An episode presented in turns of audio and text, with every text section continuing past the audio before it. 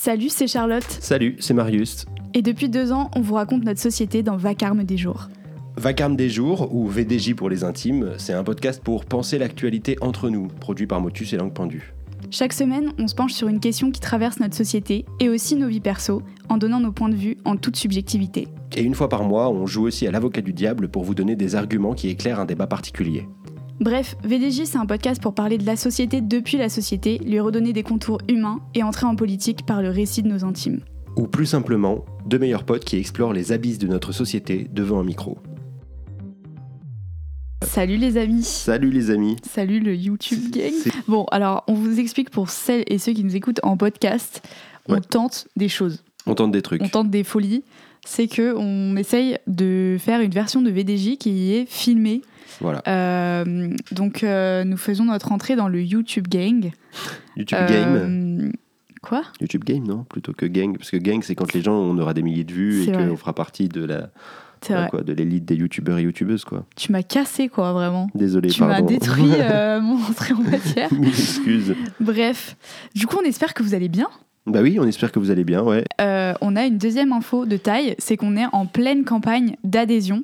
Euh, c'est vraiment ultra important si jamais vous nous écoutez depuis un certain temps, que vous kiffez euh, les contenus qu'on produit. Vous savez que Vacarme des jours, ça fait partie de Motus et Langue Pendue, le média dont on est coprésident d'ailleurs avec Marius. Et on est en galère de thunes, voilà. Voilà. Parce que euh, c'est dur en fait d'être un média indépendant, euh, de pas euh, lécher les pompes et, euh, et cirer les chaussures de tous les grands Mm. propriétaires d'argent.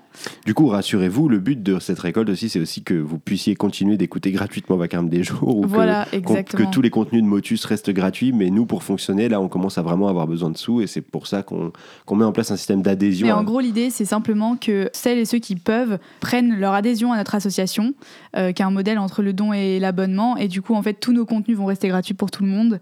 Euh, mais on a besoin quand même de les financer et on propose juste euh, que vous ayez euh, l'accès à certaines exclus en prenant une adhésion, euh, une adhésion qui est valable pour toute l'année et qu'ainsi vous nous permettiez de financer nos contenus. Pas mal, pas mal résumé. Et sinon, on fait un podcast ou pas Et sinon, on fait aussi un podcast. Euh, de quoi on va parler aujourd'hui, Marius? On va parler du pape parce que je suis dans un arc spirituel en ce moment et que je fais que des chroniques sur des religions, voilà. Eh ben, euh, allons-y, let's go. Moi, je ne veux pas, je n'accepte pas que les évêques nous laissent mourir. Moi, je veux pas mourir. Moi aussi, j'ai le droit de vivre, comme les migrants en mer. Euh, ça va, Marius? Oui, oui, je, je refaisais juste Philippe de Villiers, là. C'est une grande source d'inspiration théâtrale pour moi, tu sais. Ah bon, mais comment ça? Ben oui, tu sais, le mois dernier, le pape a été accueilli à Marseille. Il est venu là, entre autres, pour parler de la cause migratoire. Et dans sa, dans sa grande messe, il y avait un moment où il a dit Euh, Les Européens, en vrai, ce serait cool d'essayer de faire un truc pour les milliers de personnes que vous laissez se noyer à vos frontières, peut-être? Et là, le gars, enfin, enfin, Philippe de Villiers, quoi, bah, sa réaction, c'est littéralement Mais pourquoi les clercs nous assassinent? Force est de reconnaître que là, il y a de la matière, quoi. Euh, Enfin, puis, il y a une telle sincérité. euh, ça, c'est de la panique de droitard, de la vraie. Et euh, bah, c'est beau, je trouve. Et oh, tiens, une vidéo qui répond à la question Sommes-nous plus mouillés en courant pour échapper à la pluie qu'en marchant, mais trop bien Voilà. Ça, c'est moi en train d'écrire cette chronique sur le pape, parce que, à part boire goulûment les larmes de facho qui ont coulé suite à la déclaration du souverain pontife, bah, je savais pas trop quoi dire de plus. Ça me faisait marrer au début, alors j'ai dit à Charlotte que je ferais un épisode là-dessus, mais j'ai vite eu l'impression de manquer de fond. Bon, et pour ceux qui veulent savoir, vaut mieux courir sous la pluie. C'est c'est la distance à parcourir qui augmente le nombre de gouttes sur ta face, pas la vitesse à laquelle tu vas. Mais bref, euh, Et sinon, tu vas dire des trucs intéressants à un moment ou? Eh ben on va essayer, écoute. Non, bon, trêve de plaisanterie. Comme toute actualité qui prend les devants de la scène, la déclaration du pape, mais surtout les échos qu'elle a pu avoir dans les jours qui ont suivi, disent des trucs de notre société. Alors quel truc? Eh ben d'abord que la morale et la gestion politique de notre monde, ça fait deux. Oui, je sais, on avait dit des trucs intéressants, et là c'est plutôt Marius découvre le monde, mais attendez un peu. Ce que je veux dire, c'est que la politique s'adosse très souvent à de la morale dans les discours. Il faut remettre les gens au travail pour les sortir de la précarité. Il faut participer à l'effort collectif pour le bien commun. Il faut respecter nos valeurs républicaines pour mieux vivre ensemble. Bon, soit. Mais là, du coup, on a l'autorité morale la plus légitime de tout l'Occident qui dit faudrait arrêter de laisser les gens crever en chemin et la quasi-totalité des dirigeants politiques qui répondent euh, ouais. C'est la meilleure preuve possible que la morale ne préside pas à la décision politique, mais qu'elle sert plutôt à justifier certaines actions une fois celles-ci décidées. Et cette petite distinction, elle est essentielle car elle nous invite à toujours regarder le contenu effectif d'une proposition politique en occultant les éléments de langage qui l'entourent puisqu'ils sont creux. Il est donc temps de foutre à la poubelle tout ce qui est morale républicaine, par exemple. Et si je reprends donc mes trois exemples d'avant, ça donne il faut mettre tout le monde au travail, il faut participer à l'effort collectif et respecter les lois qu'on a décidées. Mais pourquoi du coup? Eh ben désolé, mais je pousse pas plus parce que si je continue à creuser, on va se rendre compte qu'en plus d'être des raisons mensongères pour faire des lois, les arguments moraux cachent en fait des idéologies, voire des intérêts privés d'une élite dominante. Et à ce train-là, on n'aura plus d'autre choix que d'aller faire la révolution avant de finir l'épisode. Revenons au pape. Donc. Bon, et eh ben justement, le pape dans tout ça, euh, lui aussi, c'est une autorité euh, politique occidentale, non? En quoi il est différent? Eh ben c'est vrai que le pape, en plus de ses fonctions spirituelles qui lui confèrent une influence énorme, est aussi un chef d'État européen et souvent une Église plus conservatrice par son soft power peut accompagner des gouvernements conservateurs. On se rappelle d'ailleurs des sorties du pape François sur l'avortement, qui serait comme avoir recours à des tueurs à gages, je cite, bien pratique pour les Bolsonaro et consorts en pleine entreprise de démantèlement du droit des femmes. Mais contrairement à tous ses prédécesseurs, ce pape-là a une particularité, il vient du Sud global. Ce qui ne l'empêche pas d'être très réactionnaire sur certaines questions, mais qui lui permet aussi d'apporter un point de vue jusqu'alors très occulté par les Occidentaux, celui de quelqu'un qui vient des défavorisés de ce monde. Déjà, il sait, bon, au moins un peu plus que les autres, ce que c'est que d'être opprimé par l'impérialisme, mais surtout il lui manque quelque chose qu'on est habitué à trouver chez les dominants de ce monde, l'ego occidental. Et c'est ça qui le rend intéressant, car il porte une parole qu'on entend peu chez les leaders. Donc euh, ce pape-là, par exemple, c'était un proche d'Evo Morales, qui venait des tribus indigènes. Ce pape-là, il est aussi pas unilatéral sur le conflit Russie-Ukraine, par exemple. En fait, c'est un peu un pape non aligné, le pape François. En tout cas, il ne fait pas bloc, et donc il est moins affilié à un camp que ses prédécesseurs. Ce qui lui permet aussi de parler avec beaucoup de gens. Il a par exemple été un médiateur de premier plan dans le renouement des relations diplomatiques entre Cuba et les États-Unis. Au final, il est sûrement un peu plus ce qu'on attend d'un pape que les deux trois d'avant. Un chrétien classique, pour la famille, pas trop chaud pour l'homosexualité, mais un minimum cohérent avec sa foi sur les questions de domination, de xénophobie et d'inégalité. Il a pas mal œuvré pour l'entente catholique musulman par exemple, et il va même jusqu'à dire que le capitalisme est un problème, c'est dire... Bref, c'est plutôt un bon croyant au final, ce qui n'est pas le cas de tout le monde. Et oui, car cette séquence a également mis en lumière un phénomène assez intéressant à constater, et alors les droits tradis, pas trop mal au cerveau, la dissonance cognitive? Bon, voilà, c'est dit. Je sais que toute une partie de la gauche s'est bien fait plaisir sur cette séquence et que c'est peut-être un peu ridicule, mais faut reconnaître que c'est quand même chouette, non, de les voir un peu tous mal à l'aise là. Des années qui sont racistes au nom de la prétendue défense de notre chère civilisation judéo-chrétienne, et voilà que le putain de pape débarque et dit c'est honteux de laisser tant de gens mourir et souffrir, les marchands détruisent le monde, et ceux que vous combattez, ce sont les vrais héros. En gros, bah vous êtes des mécréants, les gars. Et vos petites croix autour du cou, vos messes du dimanche et vos grignotages d'hostie, là-bas, ça y changera rien. Et oui, Charlotte, c'est à toi que je parle. À moi? Non, Charlotte Dornelas. Pardon, je me suis emporté. Vous êtes des mécréants. C'est mon nouvel argument préféré, ça. Bon, et sinon, ils en ont fait quoi de leur péché les droitards une fois mis face au fait Une petite confession et ça repart? Même pas, figurez-vous. Alors déjà, on a Philippe, hein, euh, qui, euh, comme je le disais euh, au début, est allé pleurer dans des micros que c'était pas juste. Bon, ça c'est pour la partie plaisir.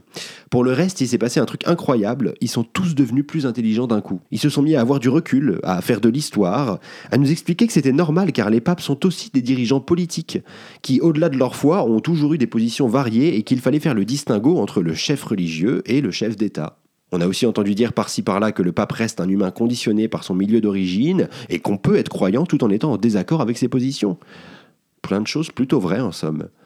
Alors voilà, maintenant que l'illumination a eu lieu, ce serait chouette qu'il pousse le travail juste un peu plus loin et qu'il réalise que oui, il y a un peu plus de complexité dans l'histoire qu'une guerre de civilisation séculaire et que les êtres humains sont différents en fonction de leur milieu, ce qui ne fait pas forcément d'eux des ennemis. On croit en eux, si j'ose dire. Pour finir, le pape a quand même conclu son intervention à Marseille en remerciant les associations de sauvetage, disant qu'il faisait honneur à l'humanité. Je cite Devant un tel drame, les mots ne servent à rien, il faut des actes, des actes. Ce sont des mots, ce que j'écris aussi, mais ils me permettent au moins de finir là-dessus. Nous sommes à une époque où nous devons être les changements que nous voulons voir advenir. Faire de la politique, c'est avant tout agir, et c'est ça qui fait bouger les lignes. On l'a vu avec Cédric Héroux, hein, qui a par exemple constitutionnalisé, enfin pas constitutionnalisé, mais pardon, cassé le délit de solidarité de par son action. On le voit encore aujourd'hui avec les soulèvements de la terre aussi. Et voilà, comment tel le pape, je conclus sur les héros de ce monde, qui sont bien ceux qui font vraiment de la politique, à défaut de se faire appeler les politiques. Débriefons cette chronique. Euh, merci pour cette chronique. Euh, le pape, Le pape.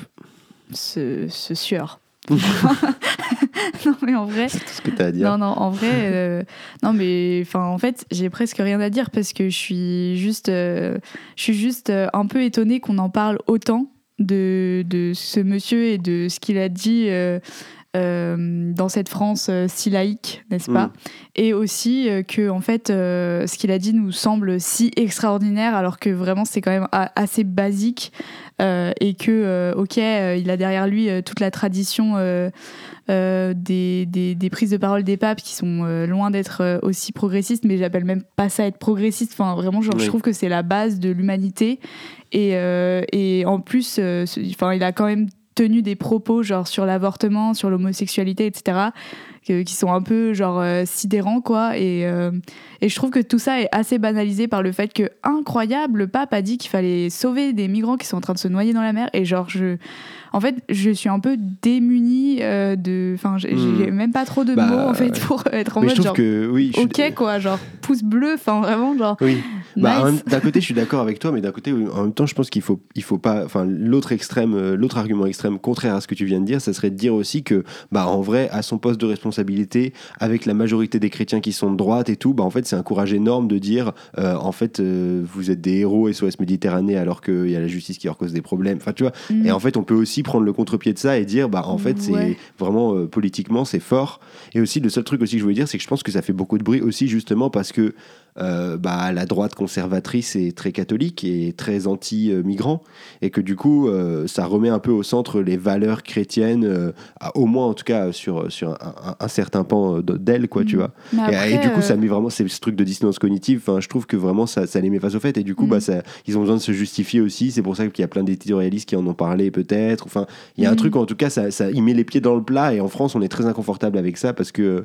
Bah parce que les cathos sont beaucoup de droite, mais même si d'ailleurs c'est marrant, il y, a- il y a des assauts de cathos de gauche là de plus en plus qui font du Mais bruit, des jeunes notamment qui sont très dire. politisés. En et fait, tout. je pense que, enfin, le problème c'est qu'on amalgame trop en fait euh, la droite euh, et le et le la foi chrétienne en fait. Ah oui, ouais. et genre j'ai l'impression qu'il y a que c'est faux de dire euh, euh, les cathos euh, ne, sont anti-migrants ou genre en vrai il y a quand même, enfin, les non, la droite catholique, hein, j'ai dit.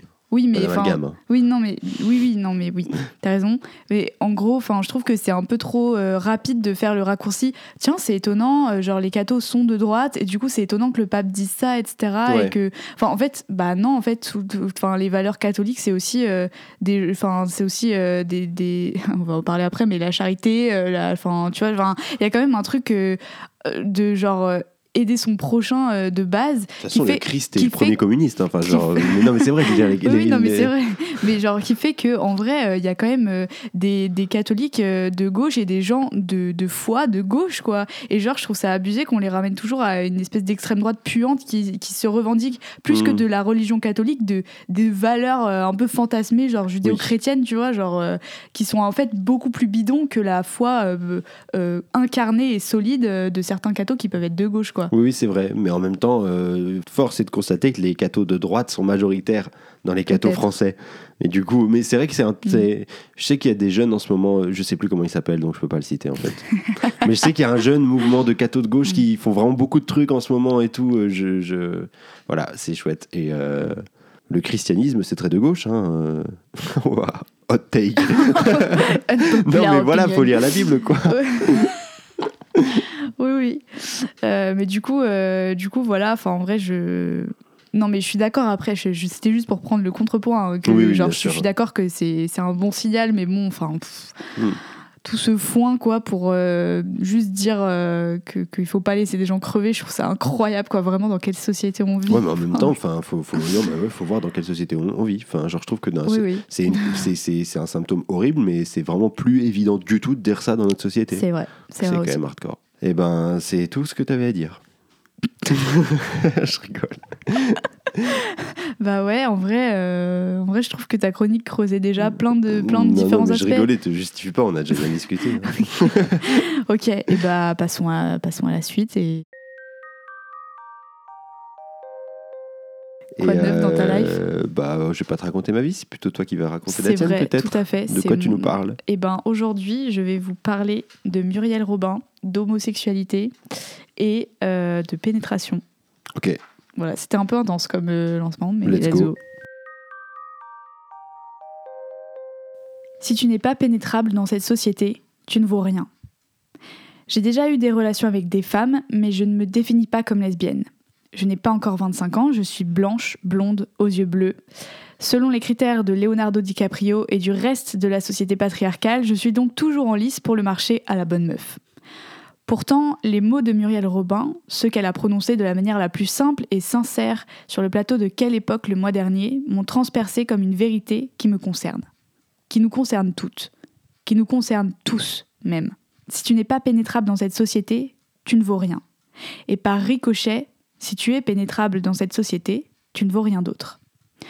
Muriel Robin, c'est l'une de nos humoristes françaises les plus talentueuses. Mais ce soir-là, ce qu'elle dit est très sérieux. Elle raconte notre rapport sexiste au monde et comment il structure bien plus que nos relations hommes-femmes. Attends, attends, mais du coup, tu, tu parles de quoi? Enfin, il s'est passé quoi sur le plateau de quelle époque? Oui, c'est vrai, rembobinons. Le 16 septembre dernier, Muriel Robin est invitée sur le plateau de Quelle époque et interagit avec, entre autres, Léa Salamé qui anime la soirée et Christophe de Chavannes. Ce dernier interroge Muriel Robin et lui demande si elle n'est pas passée, avec sa carrière d'humoriste, à côté d'une carrière cinématographique plus large. Et Muriel Robin répond du tac au tac Je suis un cas particulier. Je suis la seule actrice au monde à dire mon homosexualité. Elle assène alors une vérité que manifestement ses camarades de plateau n'avaient pas prévu de faire surgir à ce moment-là.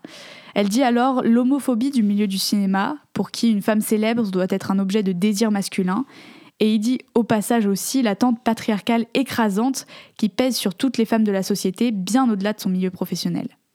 Elle raconte sa terrible souffrance, 30 années à pleurer tous les soirs, et malgré les salles remplies à craquer pour venir rire à ses blagues, les propositions de films qui ne viennent pas ou si peu. Dans un souffle lucide, ni larmoyant ni complaisant, elle finit sa tirade, maintes fois interrompue, en disant C'est pas grave, moi c'est fini, mais pour ceux qui arrivent, il faut qu'on leur dise qu'ils n'y laissent pas 30 ans que ça ait servi à quelque chose. Et davantage que ce qu'elle vient de dire sur une émission largement regardée, ce sont les réactions qui en disent plus sur la vérité ou non de ce qu'elle vient d'énoncer. Les yeux sont ronds comme des billes, et tout de suite, on cherche à invalider ce qui est dit. Ça ne peut pas être vrai. Merde, il y a Drag Race à la télévision et la Gay Pride tous les ans. Ah bah oui, on est en 2023 quand même. Et c'est ce que s'empressent de lui répondre les gens sur le plateau. Quelqu'un dit même très explicitement Mais ça, c'est l'ancien temps. Et Muriel répond très simplement Mais on est à l'ancien temps. Léa Salamé prend soin de répéter les phrases de l'humoriste comme pour faire le tour d'une énigme qu'elle a vraiment du mal à comprendre. Elle dit à l'Assemblée pour l'empêcher de couper Robin Non, mais c'est intéressant ce qu'elle dit. Comme si le sujet l'intriguait intellectuellement. Comme si soudain cette femme hétérosexuelle et largement adoubée par cette société trouvait ça stimulant de concevoir le monde d'un point de vue homosexuel. La proposition de Muriel Robin, elle la voit comme quelque chose d'audacieux. Une analyse qu'on n'a jamais entendue. Et ça rejoint exactement ce que dit cette dernière quand elle répond aux énumérations qu'on tente de lui faire d'actrices et acteurs homo. Soit ces derniers ont souffert des années et au moment de leur coming out n'ont plus jamais eu accès à certains rôles, soit d'autres ont été acceptés parce qu'ils ou elles étaient bi ou avaient embrassé l'hétérosexualité à un moment ou l'autre de leur vie. Elle cite par exemple l'exemple de Kristen Stewart, dont l'homosexualité a été accueillie comme quelque chose, je cite, d'un peu rock, sexy, provoquant, comme une phase de rébellion fun, agréable à regarder. Et de mon côté, j'oserais peut-être même ajouter que cette rébellion, entre guillemets, ne repousse pas, voire suscite davantage le désir masculin, celui, entre autres, de la faire retourner du bon côté. En bref, la vérité crue n'est pas souvent entendable. Pour la rendre audible, il faut sans cesse la déguiser, faire en sorte qu'elle rentre dans les critères de recevabilité de la société.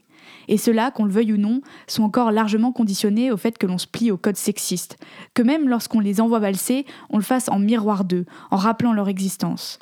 À la vérité qu'énonce Muriel Robin, les personnes présentes réagissent en voulant la nier, ou bien en tendant une oreille qui n'est pas vraiment une oreille, mais un regard de spectateur.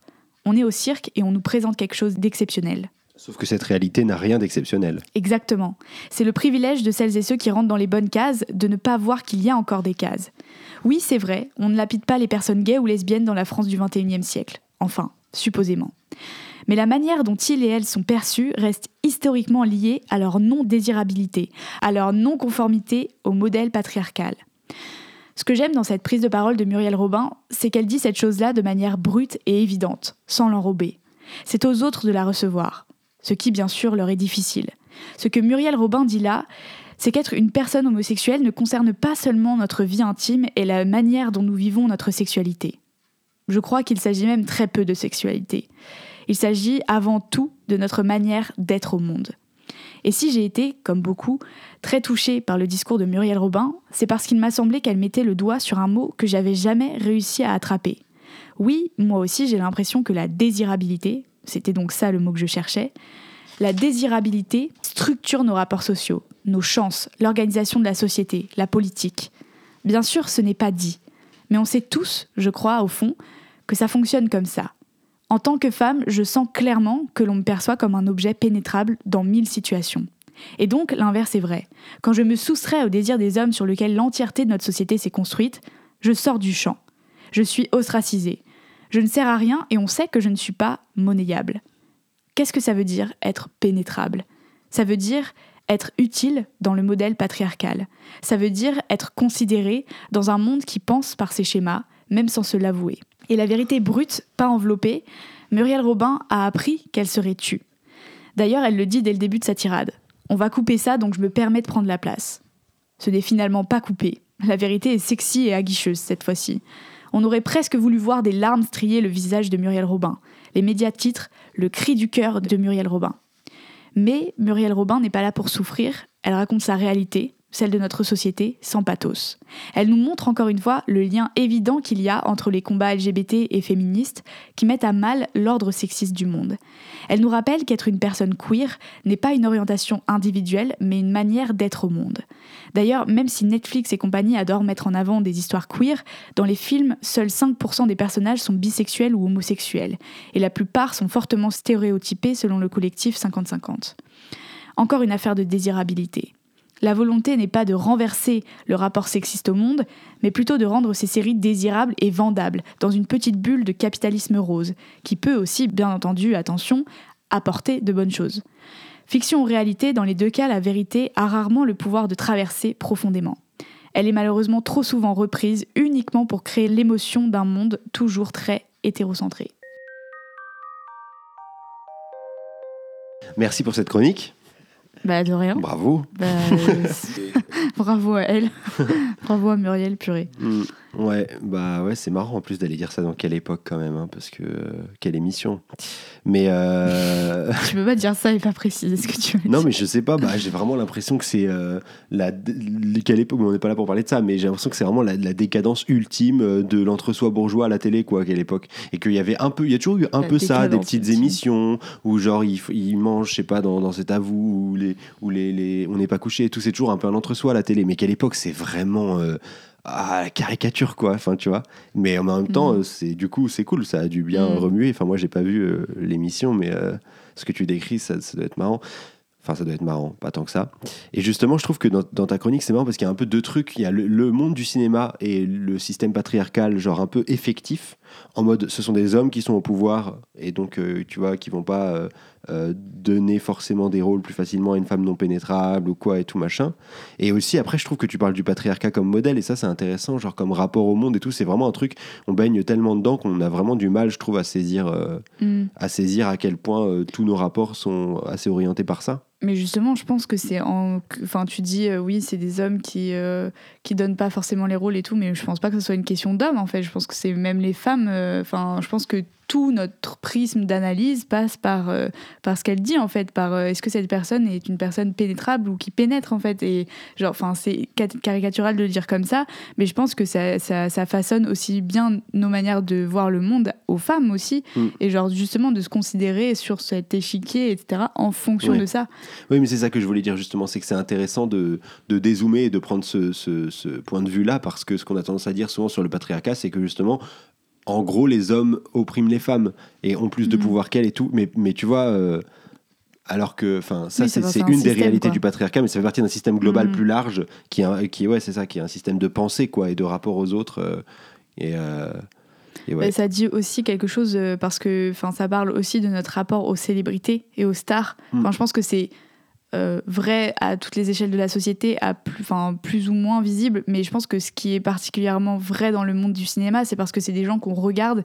Et du coup le désir à structurer la manière dont on, on se dit est-ce que ça est-ce que ça va être une star? Oui si elle si elle suscite du désir en fait. Et du coup j'ai l'impression que c'est d'autant plus vrai aussi de ça, ça raconte quelque chose de ce qu'on s'imagine que doivent être euh, les personnes qu'on regarde le plus euh, les personnes qui attirent le plus l'attention euh, les personnes qu'on met en poster dans nos chambres. Enfin et j'ai l'impression que ça dit quelque chose de la société plus globale mais que le monde du cinéma est aussi au premier plan de ça. Oui, oui, et puis d'autant que ce qu'elle décrit, c'est quand même un truc avec. Enfin, au-delà, parce que t'as- toi, tu parles de modèles et tout, et je suis d'accord avec toi que ça, vraiment, bah, les modèles, c'est presque le. le- le- comment dire, le- l'espace euh, l'espace où, où ces trucs-là sont le plus extrémisés, quoi. Mm. Mais, euh, mais elle, elle, ce qu'elle dit, c'est qu'elle a galéré de ouf, quoi. Enfin, bon, après, c'est. Déjà, le monde du cinéma est un monde horrible, un monde d'entre-soi, etc., Mm. bien sûr.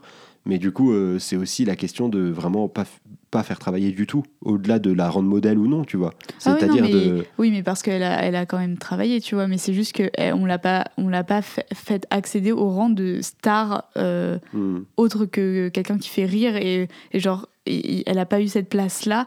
Et je pense que c'est encore plus percutant sur euh, des échelles de de stars entre guillemets Ouais, oui. plus grosses tu vois enfin dans, dans, Oui, dans oui. les, dans les industries américaines etc enfin des, des gens qui tournent dans des blockbusters etc je pense que plus t'es dans une échelle de où tu captes une attention mondiale etc plus t'as ce truc qui se renforce quelque Mm. part Oui, mais j'ai l'impression que elle c'est enfin elle a quand même enfin c'est quand même une femme célèbre Muriel Oui. Robin donc en vrai mais c'est j'ai l'impression que ce qu'elle dit du coup est c'est autre chose quoi c'est elle est célèbre pourquoi? Pourquoi on la regarde voilà et c'est genre j'ai l'impression que là on voit bien la différence Hmm.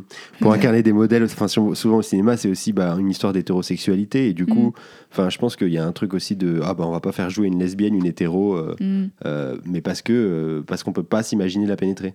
Alors que c'est des hétéros qui jouent des homosexuels, il y en a de moins en moins parce que Netflix veille maintenant les braves justiciers, mais mais, mais par contre il y en a quand même, il y en a toujours eu. Tu voulais ajouter autre chose sur ta chronique? Non non mais c'est mais c'est plus attends t'as dit quoi? Que que elle, joue pas forcément des trucs des bah, qu'elle a bah, pas non, été prise oui, pour que- jouer une femme hétérosexuelle? Oui, enfin, non, plutôt dans, dans le sens où genre l'incarnation du modèle, c'est c'est- souvent ça passe justement par euh, des histoires hétérosexuelles qui sont racontées, ah oui tu oui, vois. oui aussi Voilà.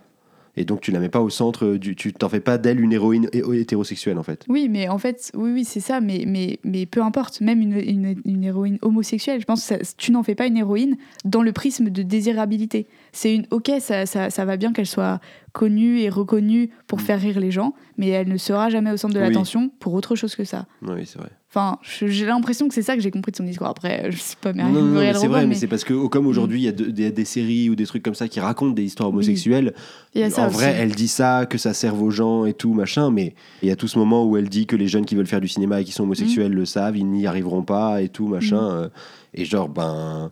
Moi, je suis pas sûr que ça soit aussi vrai aujourd'hui, pas pour des bonnes raisons, parce que le capitalisme s'est emparé de l'homosexu- de l'homosexualité Oui. qui fait vendre et tout, donc c'est pas forcément. Et c'est d'une- manière, on l'a déjà dit mille fois, très sclérosée, la manière Netflix de faire voir ce qu'est une homosexualité, c'est une J'ai homosexualité. l'impression que c'est pas exactement la même chose. Mais c'est genre. euh, Enfin. c'est que l'homosexualité, et c'est comme Kristen Stewart, ça n'a rien à voir avec ce qui joue dans les films, si c'est homosexuel ou, ou hétérosexuel, les, les relations qui jouent dans les films. Oui. C'est la personne, je suis d'accord avec toi, vu qu'il y a tout ce capital ce capitalisme rose, etc. Du coup, on rend l'homosexualité désirable parce qu'on la fait rentrer dans les prismes de l'hétérosexualité, du sexisme, etc. En la rendant, bah, ce que- ce qu'elle disait sur Kristen Stewart, genre euh, sexy, provocante, euh, un Oui. peu une- un truc euh, un peu attirant parce que oulala, c'est un peu rock, etc. Et justement, du coup, j'ai l'impression que peu importe ce qu'on fait jouer dans les séries, etc. Genre à côté, si la personne est homosexuelle, euh, du coup, aujourd'hui, peut-être c'est mieux Oui, oui. toléré à cause de ça. Mais ça, Enfin, c'est ton angle ça, sur le patriarcat et tout, et je, je suis Mm. d'accord et tout, mais c'est juste que Muriel Robin, elle parlait de sa carrière. Elle répond à une question où on lui dit Vous auriez pas voulu être euh, faire une carrière cinématographique beaucoup plus large, jouer dans des drames, etc. Et elle, elle répond que, genre, euh, on- en gros, on l'a, elle, elle remplissait les plus grandes salles de France, etc. Mais dans le cinéma, enfin, c'est deux types de carrière. Elle a fait carrière, mais c'est un certain type de carrière. Et ben, et ben, et ben, ciao. Allez, ciao, on vous laisse avec ça. Bonne soirée. C'est quoi l'avocat du diable de cette semaine? L'avocat du diable de cette semaine. euh, alors, on l'a vraiment intitulé la charité, virgule, c'est bien, point d'interrogation. On ne pouvait pas faire mieux. Donc euh, voilà, ça me paraît plutôt clair. Enfin, il y a quand même un petit contexte qu'on peut rappeler. Oui, que Euh, ce qui nous a amené à parler de ce sujet, c'est que vous avez peut-être suivi dans la septième puissance économique mondiale, on a quand même les, les restos du cœur qui font face à un déficit et qui vont devoir mettre des gens dehors. Euh, donc cet assaut qui, qui Qui donne à manger qui aux gens. prodigue une, une aide alimentaire euh, aux plus démunis d'entre nous. C'est la première fois depuis leur création, donc en 1985, qu'ils vont devoir refuser des gens à partir de du mois de novembre. Et donc ça nous a donné envie de parler de ça parce que bah, du coup il y a des appels aux dons, etc. Et euh, il y a notamment euh, Bernard Arnault, notre euh, milliardaire favori, euh, qui a fait un don euh, de 10 millions d'euros.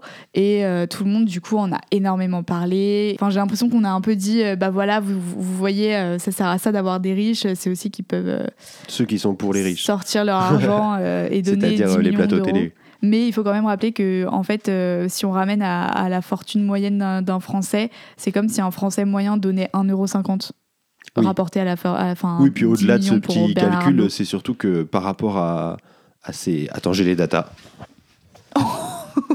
Le message est vraiment genre, Alors. attends, j'ai des datas. Non, euh, c'est que en fait, il aurait payé 40 fois son don au Resto du Cœur s'il payait ses impôts en France. Excellent. Voilà, bon, bref, du coup, ça nous a lancé un peu en mode euh, euh, est-ce qu'on euh, ferait pas un petit avocat du diable pour essayer de gratter euh, le vernis de, de la charité, de ce qu'on appelle la charité, et de Ou se pour dire. la euh, défendre. En vrai, est-ce que c'est cool la charité pour de vrai? Genre, est-ce que ça sert à quelque chose ou est-ce que c'est juste un peu agaçant euh, quand on a ces datas que tu viens de balancer? C'est ça. Et Bah vas-y, non, mais n'hésite pas à bailler surtout. Pardon. n'hésite pas à dormir, il n'y a pas de souci. Bon, tu veux faire oui ou non On tire un pied ou face? Si c'est face, tu fais quoi? Si c'est face, je fais, je fais non. Tu fais oui. Merde. c'est perdu. Ok, Alors. let's go. Du coup, la charité, c'est bien, Charlotte, pourquoi? Et bah, je dirais que dans l'exemple du coup qu'on vient de prendre des Restos du Cœur et de Bernard Arnault, matériellement, euh, le fait que Bernard Arnault donne 10 millions, bah, c'est quand même 10 millions qui matériellement, dans la vie des gens, au-delà de la théorie, vont vraiment avoir un impact. En gros, ça va se traduire en termes de repas. S'il n'avait pas fait ce don, il y aurait des, il y aurait des repas euh, qui vont être servis là, qui n'auraient pas pu être servis. Donc, euh, tout bêtement, bah oui, ça sert en fait. Hmm, C'est facile. Si on fait des calculs effectifs, surtout comme ça, euh, d'accord, on peut dire que tout est bien. Mais euh, certes, ça a, une, ça a une efficience directe et réelle et tout. Mais du coup, bah, ça maintient vraiment l'illusion qu'on a besoin des riches. Parce que bah, c'est ce que tu disais, cet argument, il a été repris en mode, bah voilà, c'est à ça que ça sert, les riches et tout. Euh, alors qu'ils sont le problème, on y viendra plus tard. Mais, no- mais notamment parce que euh, s'il y a des Mhm. pauvres, c'est parce qu'il y a des gens qui exploitent d'autres gens aussi. Donc. euh, donc euh, Enfin, c'est surtout s'il y a des riches, c'est que les... il y a aussi des pauvres. oui, oui. Ça implique qu'il y a des pauvres. En fait, t'as tiré oui, en fait, toi. D'accord? Donc Mhm. vas-y. Oui, c'est c'est vrai, mais du coup, euh, je pense qu'on a à peu près la même vision de, de notre société euh, idéale et révolutionnaire et utopique, etc. Mais j'ai envie de te dire, en attendant euh, qu'on arrive à faire euh, la grosse révolution euh, trop stylée et que les inégalités soient, soient relissées, etc., bah en fait, peut-être on peut se contenter de ça et peut-être on peut ne pas cracher sur ça parce que c'est Mm. quand même vraiment enfin, de la thune, quoi. Oui, je comprends. Et en même temps, bah, du coup, c'est ce que j'amorçais dans, dans mon argument d'avant, c'est que les riches qui peuvent se permettre la charité et donc euh, bah, donner ça sur le quoi on ne cracherait pas, et ben c'est eux quand même qui sont un peu le problème principal. Euh, dans, pas dans le sens où eux, sciemment, se frottent les mains euh, pour euh, exploiter le monde entier. Quoique, on ne sait pas hein, quand on écoute euh, certains enregistrements euh, des portables de Bolloré et de Bernard Arnault. Mais plutôt bah, parce que, de fait, euh, les grandes fortunes, ça repose forcément dans, dans- le système capitaliste dans lequel on est sur l'exploitation de, milliers de personnes. Et que, en fait, c'est aussi le problème du partage de la richesse dans notre monde. C'est ça, c'est que c'est pas normal d'être aussi riche et de pouvoir donner 10 millions d'euros comme si c'était 1,50€. Donc ça fait vraiment partie intégrante du problème. Et je trouve que être cynique et se dire on a besoin de la thune, on la prend, bah, c'est vraiment se mettre un petit peu des œillères. On ne peut pas résoudre les problèmes d'un système en utilisant les trucs qui causent ces problèmes, quoi. Tu vois ok, Einstein. Euh, oui, non, mais je suis d'accord avec toi, mais en même temps, euh, le truc que tu prônes aussi, dans, dans le sens où c'est pas normal qu'il y ait autant de riches, etc., bah, quelque part, du coup, euh, pourquoi on s'empêcherait et pourquoi on se priverait de genre euh, leur prendre de la thune partout là où on peut? Et en fait s'ils ont envie de donner euh, 10 millions d'euros se dire que en fait c'est aussi une forme de, redistribution dans le sens ils sont pas obligés par les lois assez à redistribuer. Les lois favorisent ces énormes inégalités qui sont pas du tout normales, etc. Mais avec la pression sociale, avec le fait que en, tant que société civile, on braque le projecteur sur ces assauts qui manquent complètement de moyens, sur tous ces gens qui, qui, qui meurent dans l'indifférence générale, etc., de pauvreté, et bah du coup, ça, on peut pas juste regarder ces gens-là être ultra riches sans qu'il y ait une forme de pression sociale qui les oblige à, mm. à, faire de la charité, à donner des, des grosses sommes d'argent, etc. Et j'ai l'impression que du coup, c'est aussi euh, un moyen de les contraindre, tu vois, un moyen de, de, les regarder et de leur dire alors tu fais rien en fait. Et, mm. genre, euh, et, du coup, de leur prendre de la thune euh, par là où on peut. Oui, un peu par pression, mais en même temps, je trouve que du coup, il y a aussi un pendant à ça. C'est que, bah, moi, je suis d'accord avec toi en soi, bien sûr. Genre, on a dit qu'en plus, on arrêtait de défendre des trucs qui n'étaient pas nos propres positions sur l'avocat du diable. Donc, oui, bien sûr, il faut prendre l'argent et tout. On a besoin de ça pour les restos du cœur et tout, c'est très bien. Mais n'empêche que, pour nuancer ce que tu dis, justement, cette pression sociale, bah, c'est une pression à faire de la com en donnant de l'argent. Parce qu'en fait, avant tout, la charité, c'est une manière de faire de la com, c'est une manière de redorer son image, c'est une manière de, de faire oublier qu'on paye pas ses impôts en France. Et d'ailleurs, ça arrange bien aussi l'État parce que en fait, c'est pas c'est pas leur rôle en fait à ces gens-là de faire la charité. Ça, devrait être le rôle de l'État de d'essayer de gérer un petit peu les inégalités et tout machin. Et ça lui permet à cet État-là de se dédouaner et genre il y a plus de solidarité nationale. C'est selon le bon vouloir de Bernard Arnault qui a des milliards et des milliards d'euros euh, que les pauvres ils auront à manger. Mais si un jour il veut plus, donc de un c'est fragile et de deux, je reviens quand même mon argument d'avant. Encore une fois, c'est de la com et même si c'est de la pression sociale, bah justement s'il répond à cette pression sociale, il va en faire un élément de com. Et du coup, bah ça continue de légitimer ce, ce qui est le problème de base, on revient au début, quoi, tu vois. Hmm. Oui, mais c'est encore une fois, c'est genre, est-ce qu'on voit à long terme et, dans la théorie, ou est-ce qu'on voit à court terme et genre dans la pratique, euh, vraiment des gens ont besoin de cet argent? Et en plus de ça, pour ajouter un argument, c'est que euh, le, la charité, quelque part, ça permet à des gens aussi de se rencontrer, à, des riches d'être obligés, quelque part, euh, justement par cette pression sociale, de tendre l'oreille à des problèmes qui les concernent pas, et, et, du coup de faire aussi peut-être naître euh, des questionnements, des réflexions, des remises en question euh, dans, dans, la tête de ces gens euh, dans, depuis leur prison dorée et de, je sais pas, est-ce qu'on pourrait pas imaginer qu'au lieu de les manger, on radicalise les riches? Alors là, c'est vraiment mais, le wishful thinking, quoi. la pensée magique de Charlotte. Oui, alors peut-être que les riches, s'ils donnent aux pauvres, ils vont les rencontrer, après ils vont bien les aimer. Bon, je me moque de toi, c'est moi qui ai écrit cet argument pourri dans la section oui. mais, mais oui, oui, non, mais c'est vrai que ça arrive. Moi, je connais un millionnaire qui est devenu écolo euh, par, euh, par, ce biais-là euh, au Canada. Voilà. Donc ça existe.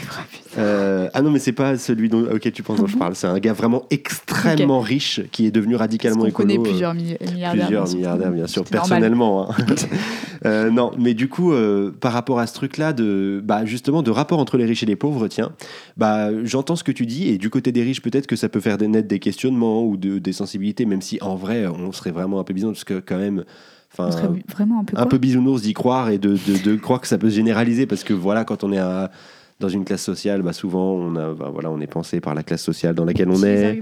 Pour parler de rapport justement entre les riches et les pauvres euh, que ça peut créer, bah, je trouve que justement la charité c'est aussi, euh, c'est aussi malsain dans le sens où ça renforce vraiment le rapport dominant-dominé. Euh, c'est vraiment de la charité, donc c'est la personne qui choisit de donner.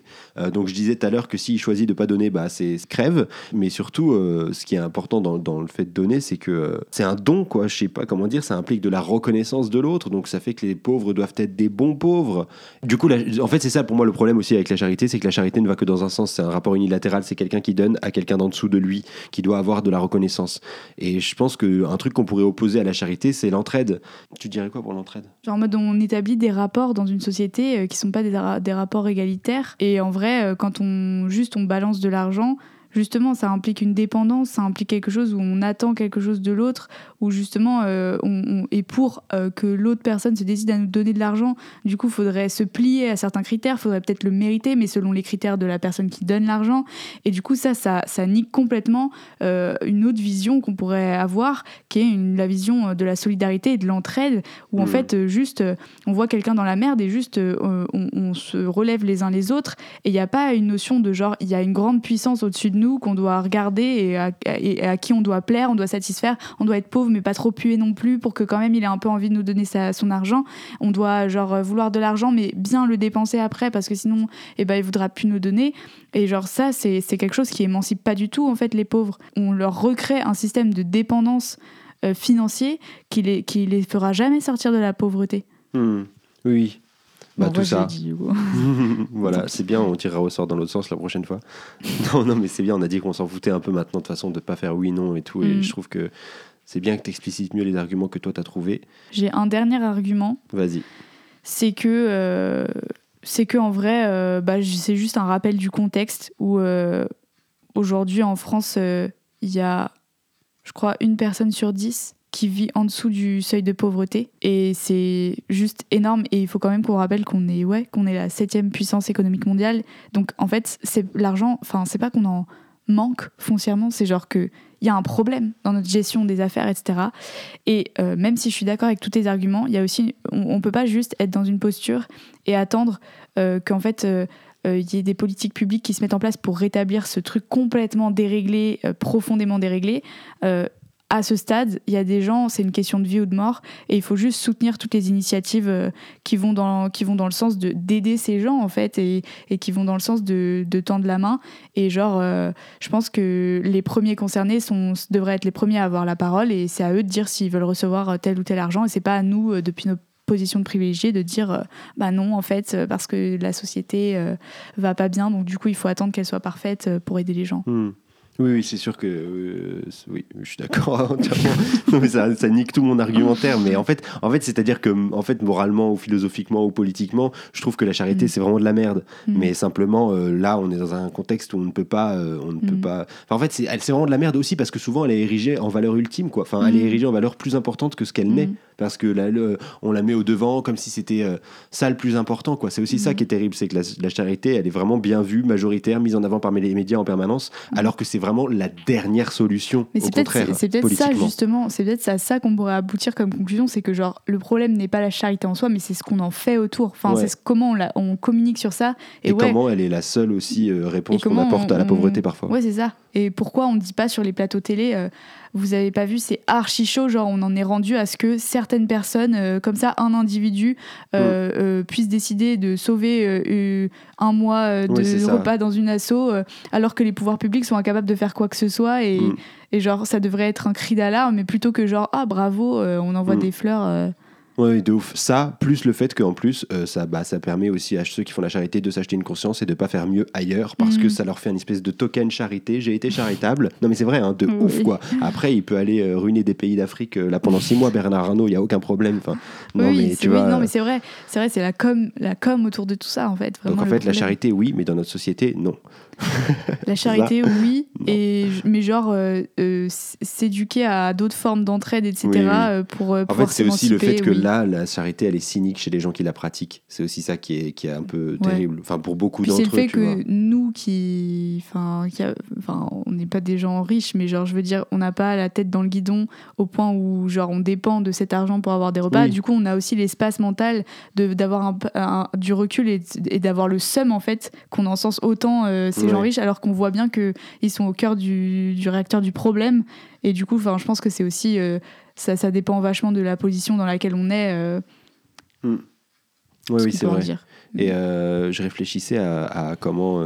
parce que ça, ça me fait vachement penser au débat tu sais, sur les primes et les salaires, le gouvernement qui arrête pas Mm. d'augmenter Ah les oui, primes, Mm. et genre alors que c'est pas du tout un truc pérenne et que du coup à tout moment ça peut se couper. Et je me disais, bah, quel serait un moyen pour les riches de, de, de, de, de faire bien de la charité, tu vois Justement, de donner des clés un peu d'émancipation, Mm. euh, plus que, tu vois, si tu as envie d'aider, je sais pas, faire des fondations peut-être, des choses où- qui, met- qui mettent Mm. l'entraide au cœur de, tu vois, le gars qui commence à dire, Fais- faites des fondations, Bernard Arnault, si tu nous écoutes. Bah, c'était juste pour pas être trop traité de gauchiste, quoi. Bernard. Bon. Bon, on a l'habitude. mais ouais, mais du coup, euh, peut-être un dernier mot sur la charité. Euh, c'est que euh, on est en pleine campagne d'adhésion. Non, mais c'est aussi que, euh, ouais, en fait, ce que, ce que, ce que- c'est- le dernier argument que, tu notais, c'est qu'on est, c'est trop chaud, on est trop dans la merde en ce moment, et il faut et, et que du coup, il faut accepter la charité. Et aussi, c'est c'est important de soutenir plus globalement toutes les initiatives civiles qui vont vers le mieux. On a lancé un système d'adhésion où vous pouvez soutenir Motus et euh, enfin notre média et, et faire en sorte que tout le monde euh, bénéficie de nos contenus gratuitement en faisant de la charité justement et en Oh étant non, c'est de l'entraide. Non, c'est de l'entraide, mais Nous, on mais, est bénévoles et on essaie de mais produire des trucs intéressants Bernard aussi pour Arnault les de gens. quelqu'un. Oui, c'est vrai. Hasta luego. Hasta luego, ciao. À la bise. À la bise. À la bise, ça va rien dire. Au revoir. On se retrouve dans deux semaines. euh, Salut. Salut.